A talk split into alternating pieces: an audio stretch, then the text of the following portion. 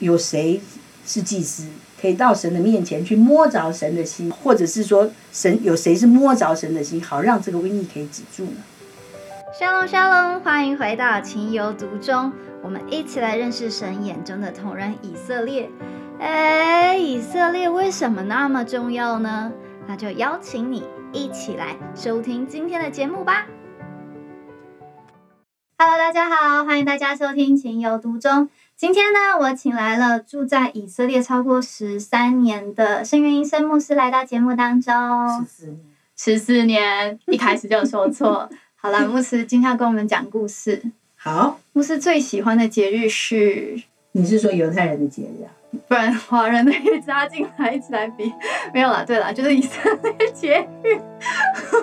其实呢，呃，最喜欢的节日倒不一定啦，哈。但是我很有趣的是，我第一个很认真的去跟着犹太人过的节日，竟然是修殿节哦，就是光明节。我印象非常深刻，那是在冬天。嗯，会很冷，然后呢，有些时候一路上太冷，还会这个下雨，然后有些时候会下雪，哦，非常非常的寒冷。但是啊，修殿节、光明节的时候呢，弥赛信教会呢，他会要所有的弟兄姐妹带着自己的酒灯台呢，去教会一起来点。嗯，那所以我们经过呢，那天呢，我们点完之后出来呢，就会看到整条街哦，啊，很多人他们是把这个九灯台点在门口。给别人看，哎，就是你走在路上就会看到。那那耶路撒冷以色列，特别是他们不像我们有很多的路灯，很多地方是没有灯。嗯，所以就靠这个九灯台，就会看到很多漂亮的，每个人家家都有九灯台。如果他们有点在门口，他也会点在他家的窗台，就是外面的人可以看得到。嗯，那个这个对犹太人来说也很特别，因为犹太人节气，不论是月五旬或祝棚，都是跟家人过。月节在家里吃餐，对不对？对耶。五旬节也是一样，吃丰收嘛，大家吃对。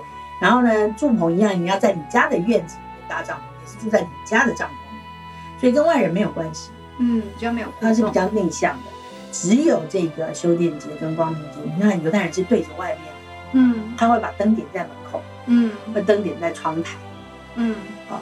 那我觉得这个照亮的是谁？是外面不是他家人，是外面走过的路人。是，而且是因为因为犹太人一天是在太阳下山开始，嗯，所以太阳下山开始就天黑了，那外面这个灯就显得特别亮。嗯，所以基督徒应该觉得很有趣吧？这是不是很像耶稣讲的？我们是世界的光，我们要做光。然后呢，这个灯要点在灯台上哈，对，灯台不能放在床底下，桌子底下。对，要要显在人前，就是要向外。嗯。对，所以这个节日跟一般的节日不太。那以色列人为什么，或者说犹太人为什么会开始过修殿节或光明节？它的由来是什么呢？啊，那所以我们要跟大家来讲一下这个修殿节。那修殿节它又叫光明节，希伯来的名字叫做哈努卡。那哈努卡的意思就是祝圣啊，还有就是分别为圣的意思哈。它是在每年的犹太历大概九月二十五号。会有持续八天。那其实这是有一个故事，在历史上有发生一件事情，就是一个祭司家庭啊，拯救整个国家的一个英雄式的故事啊，所以历世历代就流传下来，是一个很特别的。那就讲到什么时候？是亚历山大大帝，大家都很熟嘛。对，他就是征服了全世界。当他没有把全世界，几乎啊。好好好。他是当时的大帝。他打到印度嘛？OK，嗯，他想要征服全世界，然后他三十三岁就死。死了以后，王国就一分为四，嗯，分成四个，嗯，那北边的叙利亚塞琉古王国，他当时是统治犹太人，犹太人是被这个叙利亚人统治的，嗯，你知道叙利亚人就是旧约以前讲到的亚述人，嗯，是不是很残忍？你看亚述是以残忍出名的，嗯，所以犹太人在他们的手下是非常受苦的，嗯，从一直到七元前一六八年呢，苦到一个地步呢，一个更可怕的王出来的，这个王叫做安提阿古四世。嗯，他的全名叫做安提阿古伊比芬尼。我以前对这个人就非常有兴趣，所以呢，这个要记得很清楚。为什么他这么特别呢？因为所有的希腊的王呢，都不是什么好的王了哈。但是他有一个特别特别，他就是自比为神。嗯，他觉得他是宙斯显现。哇塞！所以你会发现哈。当一个人开始觉得他自己是神了，他就有类似，你们有没有闻到一个启示录里面讲的一个人的味道？比基督，这个比基督对。他开始自然觉得他自己是宙斯显现，所以他就开始在他统治的犹太人当中到处兴建希腊神庙。所以在他的这个统治之下呢，他就强烈的推行希腊化。嗯，宙斯就是希腊的这个神嘛，哈，这个主要的这个主神。所以你看，犹太人是完全是在一个不一样的文化里面，他是在希伯来文化。对，所以犹太人就不被允许在犹太教的律例典章里面生活。嗯，所以他就是他就当时就强迫用各种的严厉措施呢，要消灭犹太教。他强迫犹太人拜偶像，啊，而且呢，他禁止他们行割礼。对，你知道犹太人割礼是在孩子生完第八天，也是八号，八天，第八天。所以八有什么意思呢？其实八有超自然的意思，有超过一般的，就是 above norm，啊，超过一一般我们眼睛所看见的。所以它有一个啊超自然的意思啊。那不可以跟他们行割礼的。不能行割礼，禁止割礼的意思，就犹太人其实是在生下来八天就要行割礼。那这割礼是代表犹太人跟神的约，嗯，约很重要，所以他就是要断掉这个，断掉，对，就是你在神的约里面的祝福跟保护，所以就让他们直接不能够行割礼。然后呢，也还有另外一个，神有没有要犹太人要遵循他的律例典章？其中一个也很重要，在他们节气里面就是要守安息日，也不能，他也不让他们守安息。还有犹太人是不是有吃东西像洁净条例上面也要守神的律例典章？譬如说不能够吃猪肉，嗯，他就强迫他们要吃猪肉，嗯，问题就是他们不做这些事情是死刑哎，所以犹太人是不是就很多人为了要守神给他的律例典章就死掉了？对，就犯法就被抓就被杀，或者是干脆自己就殉道了，所以就造成很多犹太人就死了。这还不打紧，犹太人还在忍，犹太人很会忍哦。嗯，真的是很会忍，因为他们，你知道吗？神的道理是让人渴望生命的，所以我觉得犹太人他们忍耐忍耐，只要为生命，他们还是要忍耐，有没有？嗯。可是到了什么什么事情是犹太人忍无可忍，这点很有趣。那个时候呢，这个安提阿古四世，安提阿古伊比分离，他竟然到了耶路撒冷的圣殿里面，嗯，他去拿猪头献祭，用猪来献祭，这是不是亵渎圣殿？非常啊。更不打紧，他把这个猪血，你知道？圣殿有大祭司，是不是要洒血？一年他就要进这个至圣所一次，他也要洒血在那个祭坛的四角啊，有没有？可是是用公牛跟公羊。是，可是他用猪血，把它洒在至圣所里面，他就是完全的亵渎到了极点。当时呢，犹太人他们就忍无可忍了。发生什么事呢？就在离耶路撒冷大概十七公里吧，有个地方叫做摩尼，嗯，大家都去过。没有啦，我在那边转车而已。我同学住在那，现在从耶路撒冷要往海岸边走，往特拉维夫一定会经过某地，他就在耶路撒冷附近了。现在某地是一个别墅区啊，很多人住啊。以前不是，以前是一个很小的小乡村，里面有一个老祭司，他名字叫做马卡提亚。嗯，老祭司哦，马他提亚呢，当时呢就有希腊官员去强迫他们去进希腊神庙去拜希腊的神祇。嗯。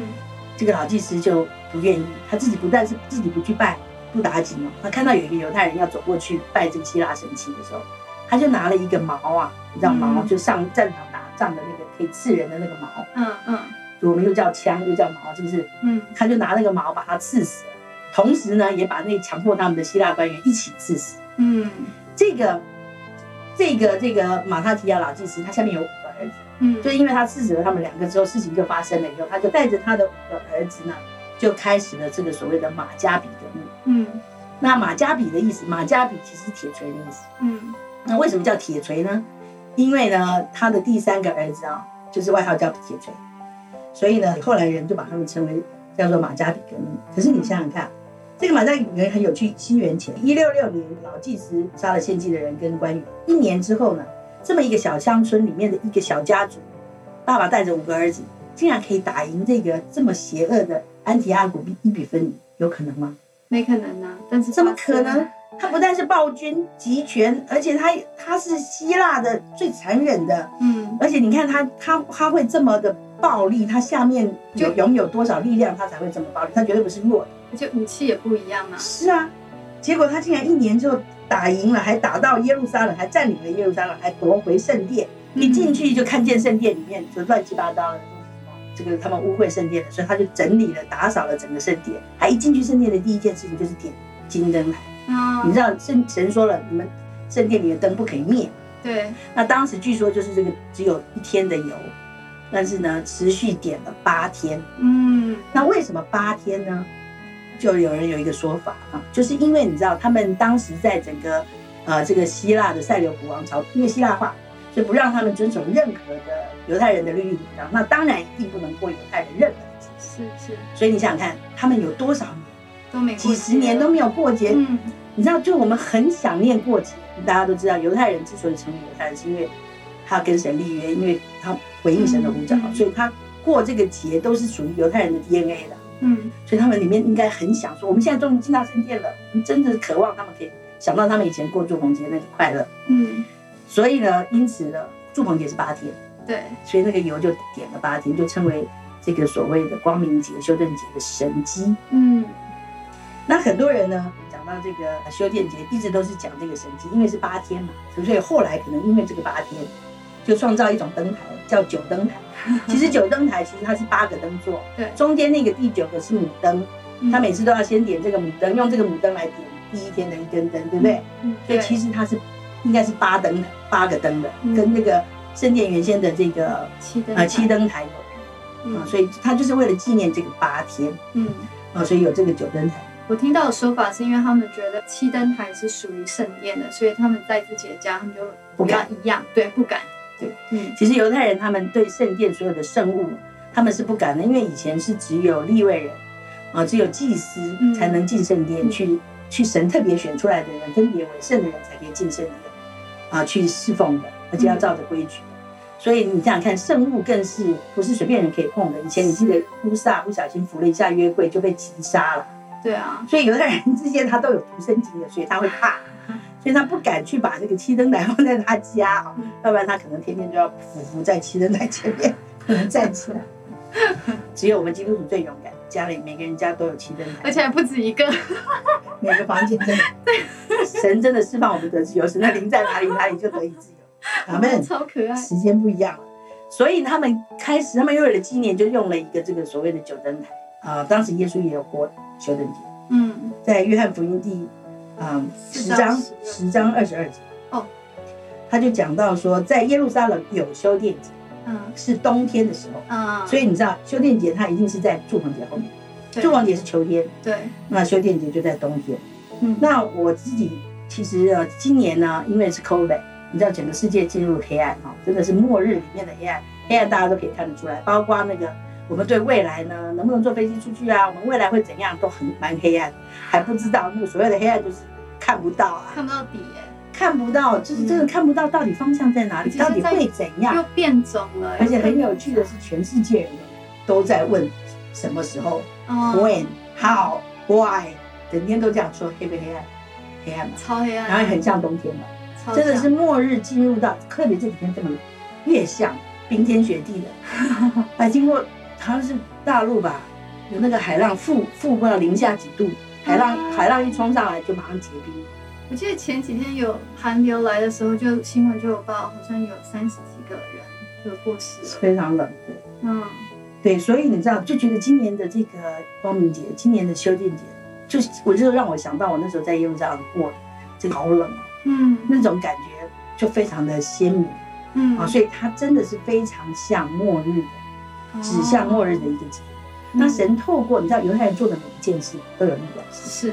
都有这种提醒的性质，或者都有一个神在对我们透过这个节日在对我们说话，就好像祝福那个时候秋天到了之后，虽然丰收，神让你不要贪恋你丰收的，一直看着你家多大啊，或怎样，神要你住在帐篷里面看着星星想天上的事，不要顾念地上的事，这已经是祝福节了。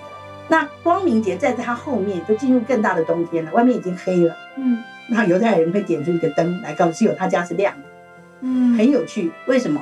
因为犹太人有神，不是犹太人自己本身是亮的，是因为犹太人有神的法则，只有神的法则是光。嗯，认识神的法则的人，他的家会有光。是，对。所以当时我又我我我我回来开始过这个节日，我就在那边思想，我觉得哇，好应景。这个光明节是真的特别的，让我们觉得非常像末后末日的一个。一个对着，甚至是不只是犹太人，而且是对着外邦人，因为这是犹太人向着外面点灯嘛，对着路人，对不对？所以我觉得这个才是外邦人，更是不是犹太人的人更要注意的一个节。对，他其实是透过犹太人在对外邦人讲一些话。嗯，外面已经黑暗了，你们要注意有光的地方。所以这是在告诉我们，基督徒要在漠视，这已经漠视到了，要注意到那个在黑暗里面你要找光，光在哪里？嗯，那我当时在想这个故事的时候，我觉得圣灵突然间就引导我去想到旧约有一个人物叫做菲尼哈。要不要解解释一下他做了什么事？解释一下，我菲尼哈比较没那么有名。对，菲尼哈其实是当时摩西带领以色列百姓，他们已经过了红海，绕了旷野，绕了四十年。之后他是不是一定要过这个约旦河才能进迦南美地？因为他们从约旦那边过来。嗯，那你知道约旦是什么人住在那里？摩崖。对，所以呢，当时摩崖的王不是就请了一一个先知要来咒诅以色列吗？因为以色列从他们那里境界过。巴兰。对，他就找巴兰要来咒诅以色列人。那巴兰没成功嘛？因为巴兰说神要祝福的这个这个民族没办法咒诅。对啊。结果咒诅咒诅都变成祝福。对，那这个摩崖王就很气，他心想说没办法做，然后他就想办法就要来败坏这个这个摩崖王就很像黑暗权势嘛，嗯，他就是要来败坏犹太人的命令，不让他们进迦南嗯，等于是说好像我们眼看着过个约旦河就要进迦南美地了，进到你的应许之地，已经是最后一站了，摩崖王还来想办法要让犹太人过不了，嗯，所以他就想什么办法呢？硬的不行就用软，不是摩崖最厉害的地方，淫乱。美哦，所以不是美女，是因为当然是当然是美女啊，他用的就是淫乱嘛，因为摩崖他们的后代，他之前就是因为淫乱而生的后代，对不对？所以他就用摩崖女子来引诱以色列的百姓。他是罗德的小，对对对，大女儿，就是他的女儿跟他的父亲生下来的后代，就是亚门跟摩崖。所以摩崖其实他是不能进犹太人的会的，因为他们里面的这个根源，所以他的他其实是淫乱，所以他就用他的最最最拿手的，他就找摩崖女子来跟以色列人行淫。好，很有趣哦。以色列行淫之后呢，你知道吗？就开始失败偶像的物，吃祭物，你懂我意思吗？所以什么东西都是病从口入哈，祸从口出也是，都是这个口，吃东西要小心啊。所以说他就开始。给他们吃献祭，他们吃拜偶像，这个献祭吃拜偶像的祭物，就给这些以色列人吃。嗯，以色列人吃祭物之后，你这样一步一步往下陷，先是淫乱，后来又吃祭物，吃完祭物之后就开始拜他的偶像，开始拜谁？巴利庇尔，因为那个地方他们拜的这个巴利名字，有一个特别名字叫巴利庇尔，所以以色列人因为开始拜这个巴利庇尔，就开始跟因为拜嘛，你敬拜你就跟他联合了，那敬拜就是在邻里就连嘛，对，就淫乱了嘛。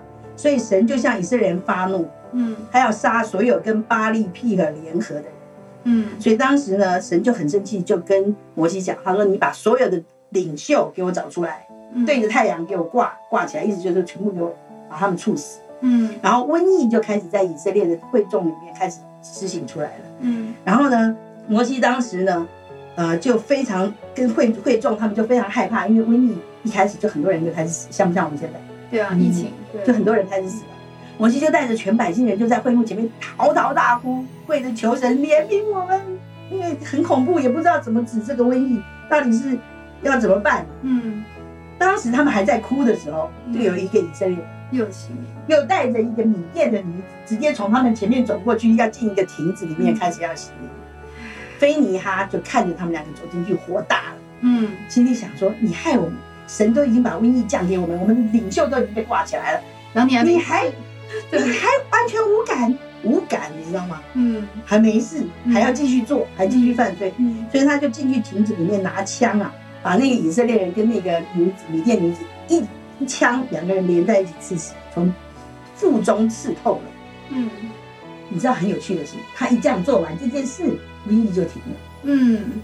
那时候遭瘟疫死的有两万四千人，哎，以色列才多少人？两万四千人，以色列每一个人都是宝。那死了两万四千人。当时在民数记二十五章十到十三节，我念给大家听啊。耶和华就小谕摩西说：“祭司亚伦的孙子以利亚撒的儿子菲尼哈，嗯，使我向以色列人所发的怒消了，嗯。”因他在他们中间以我的祭邪为心，嗯，使我不在祭邪中把他们除灭。哇！因此你要说，他就跟摩西说，你要说，我将我平安的约赐给他，赐给谁？赐给祭司。这约要给他和他的后裔，就是这个菲尼哈跟他的后裔，作为永远当祭司职任的约。嗯，因他为神有祭邪的心，嗯，为以色列人赎罪。哇，所以当时整个瘟疫停住，是因为摸到神的心。对，因为他说神为什么他不生气了？你知道瘟疫也是因为神生气。有没有大家有没有听过地震？神生气了啊！闪电，神射了东西来，大家都很有想象力。所以这瘟疫还在流行的时候，那是因为神生气。那除非神不生气，神怎么不生气？是因为菲尼哈以神的祭邪为心，意思就是说神当时神是祭邪的，终于找到有一个人跟他，嗯，同样有这样同样的心情。神找到一个人跟他的心情是一样，这个叫做摸着神的情。是我们现在不是一直在说对齐神吗？是对齐神什么呢？对齐神的方位吗？还是对齐神的什么呢？是对齐神的心。我们要对齐神，就是摸着神的心。嗯，那什么叫做摸着神的心？菲尼哈当时就是摸着神祭邪的心。嗯。那我觉，我又觉得，而且呢，神就将平安的约赐给他跟他的后裔，作为永远当祭司职任的。而且，他讲到祭司的职任，所谓的平安的约，最重要的祭司的职任，最重要的一个重点是，他会为以色列人赎罪，嗯，就是不只是为祭司赎罪，是为所有的全国以色列人。哇！所以现在，如果我们觉得我们在瘟疫里，神愤怒了，有谁是祭司？可以到神的面前去摸着神的心，或者是说神有谁是摸着神的心，好让这个瘟疫可以止住。牧师应该可以。不是有没有要提醒我们的？就是你应该已经摸着了，直接跟我们讲。没有，可以怎么？我的我是觉得，其实我觉得菲尼亚的故事真的很值得我们再去很深的默想、去思考的。就是说，你知道，在一个很黑暗、悖逆的一个一个世代的里面。我们要去，首先我们要去查验我们的心。嗯，我们首先我对这个犯罪的时代，我有没有感觉他在犯罪？可能有些人并不觉得有多黑暗，或者是觉得有多悖逆，或者还好或者有什么罪还好吧？对啊。所以你知道很可怕的是，有些时候我们无感。嗯。你说这个去行营他被被尼哈刺死的，他无感啊。人家在门口有好多种人，不一样的人，对不对？摩西带着百姓是在那里嚎啕大哭了，对，对不对？还有的就是那个像一个无感的，一个在那里嚎嚎嚎大哭的，就是求神怜悯啊，求神我们犯错了，求神你帮助。可是神在找什么人？神在找菲尼哈这种，他是跟神一样，他看了就火大了。嗯，他里面有祭邪的心，这个地方是跟神一样的，是摸着神的心的。神正透过菲尼哈来显明说，当我们去求神赦免的时候，我们知道神是怜悯我们的神。但是呢，神真正的。要透过这整个环境，其实我们要真认识他对我们的爱，不是说他我们要求他，他才来爱我们，他早就爱我们。嗯，应该是换一个角度来看，说是只有菲尼他才真的知道，我不需要去求神来赦免，而是而是我里面真正知道我落在什么危险里。当他有这个忌邪的心，表示他真的知道这是个邪恶的。嗯，他真的知道这危险是在这个邪恶，危险是在他们行里，危险是在他们跟巴。巴利皮尔连接，这是他们真正的危险。嗯，因此造成了瘟疫。嗯，所以他们真正要起来抵挡，要起来认罪悔改的，是应该起来认罪悔改。他们跟偶像连接的，认罪悔改他们犯了，而不是来求神怜悯让他们停止瘟疫。对，我觉得认罪悔改是关键。对，但是认罪悔改必须他有记邪的心，他知道他哪里是错的。嗯，他必须知道什么是邪邪恶的。嗯，而且它里面要有一个。不是妥协，也不是，也不是说我没有犯那个罪就好，而是它里面要恨恶罪，痛恨罪到一个地步。是，所以我们认罪悔改不是嘴巴讲说主要，求你赦免我，但是你里面其实并不觉得有什么好赦免。走个这是另外对对对，这是不一样的地方。所以是你会怎么样子挑战或鼓励我们？因为我们毕竟我们不可不不可以看到我们不顺眼的，然后就拿枪去刺别人。啊，那当然了，因为我们我们。我觉得呢，当然，这个当然跟神的其他的法则要合在一起的。神没有叫我们随便杀人。对啊，是啊，嗯。那当时呢，其实啊，菲尼他他是他是做了这件事情，因为他有祭邪的心啊。他其实你说当时神的瘟疫也是在处罚这些犯罪，嗯。他只是跟神做同样的事情，而且他是祭司，神甚至用他来来立这边。我觉得我要讲的重点就是说，祭司首先他的位分，嗯。啊，他必须莫造神的心，而且他真的是可以为一群全国的人带球，嗯，他可以为全国的人来赎罪。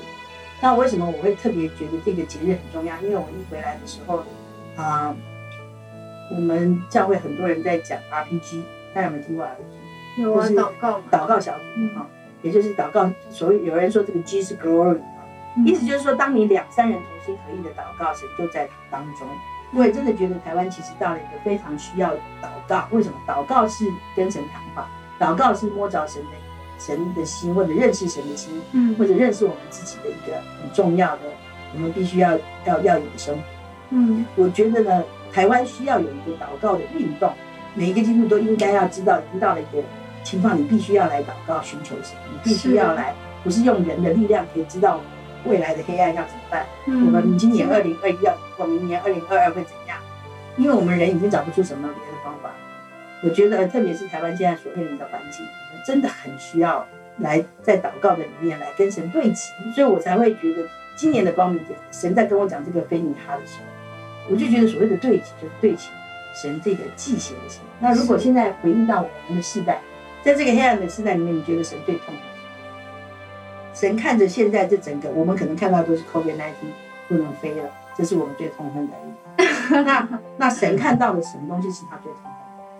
有没有什么东西是神现在看的忍无可忍？堕胎？还是我们对？你看在美国讲的就是，孩小孩已经到了九个月大了，还可以在妈妈肚子里面把它切成碎片蛋，把它拿出来，这是谋杀。对啊。他们竟然可以把错的说成对的，对的说成错的。他说小孩子九九个月大在妈妈肚子里是没感觉的。怎么可能？所以问题就是这样。我们现在活在现今的环境的里面，我们是基督徒，我们是认识神，我们也在祷告。那我们是站在什么样的立场，跟什么样的心态在跟神求？嗯，神要的是什么呢？神要他的教会是什么样的教会呢？神要的是给你啊记记写的，嗯，记写的，就是说不只是你不犯这个罪，你说我没杀小孩，那所以我无罪。我在这等候到等到神来幕后审判的时候，我无辜。我就过关了吗？所以我的意思就是说，问题就是这样。以后审判是谁一个国家一个国家审判？嗯，神是来审判列国。那你要说了，我全部台湾或或者是我们我们中华民国的百姓，就像这些以色列人，他们也不是每一个人都都犯法呀。可是神把领把叫他把领袖都挂起来，所以你知道其实是有有责任的。所以最重要的是。为什么说我觉得这个祭祀的平安之约这么重要？你就要说了，如果就整个中华民国两千三百万人来说，这个国家其他的百姓他拜偶像所犯的罪，我们在这个国家是不是同样要面对这个国家所惹神愤怒的事？要，一样要面对。嗯，那我们有没有办法可以解决？可以，因为我们有祭司。哇，我们就是祭司。嗯，而且你看，从旧约神就跟祭司立平安之约的。嗯，因为他有这个祭献心，他就特别提醒了。祭司，我是跟你立这个平安之约到永远，神是守约之神，嗯，到永永远远，只要你是做祭司起来祷告，我就可以因为你的祷告而胜利全国百姓。所以我们的责任很大。感谢主。所以我会觉得，其实这个节日呢，就不是只是像我们之前在耶路撒冷过节，我只是觉得很有趣啊，觉得很黑暗的里面看到光，也不是那么笼统的，只是说我们今天也是光，在黑暗当中要做光做。我觉得神真的在给我们指向怎么跟他对齐。嗯，神其实要把一个祭邪的心给我们。嗯嗯，我们若是说我们有神的心，我觉得我们就会恨他所恨。是，当你真的可以起来恨他所恨，你的那个力量是超过你想象。菲尼哈他做了这个动作，结果瘟疫就停。对，嗯，这是超自然。所以呢，光明节其实是一个超自然的节日，没有错，但是不是在那边。对，而是在神会伸出手来，他得胜是超过我们用军事力量。台湾真的需要超自然，所以我就说台湾的国防是基督徒的祷告。如果你知道我们基督的祷告是台湾的国防，会去祷告。会，这就是我给大家的鼓励。谢谢牧师回来台湾跟我们一起做国防。感谢大家，今天就讲完了。谢谢牧师的提醒，下次再邀请牧师来节目哦。好，希望大家越祷告越有能力。谢谢牧师，大家拜拜。阿门，拜拜。感谢您收听今天的情有独钟，本节目由鸽子眼与以色列美角共同制作播出。期盼我们能够认识守约施慈爱的神对以色列无法放手的深刻感情，也从中更加的体会这份因为爱所设立给全人类的宝贵救赎计划。也邀请您继续收听接下来更多的精彩内容哟，，Shalom。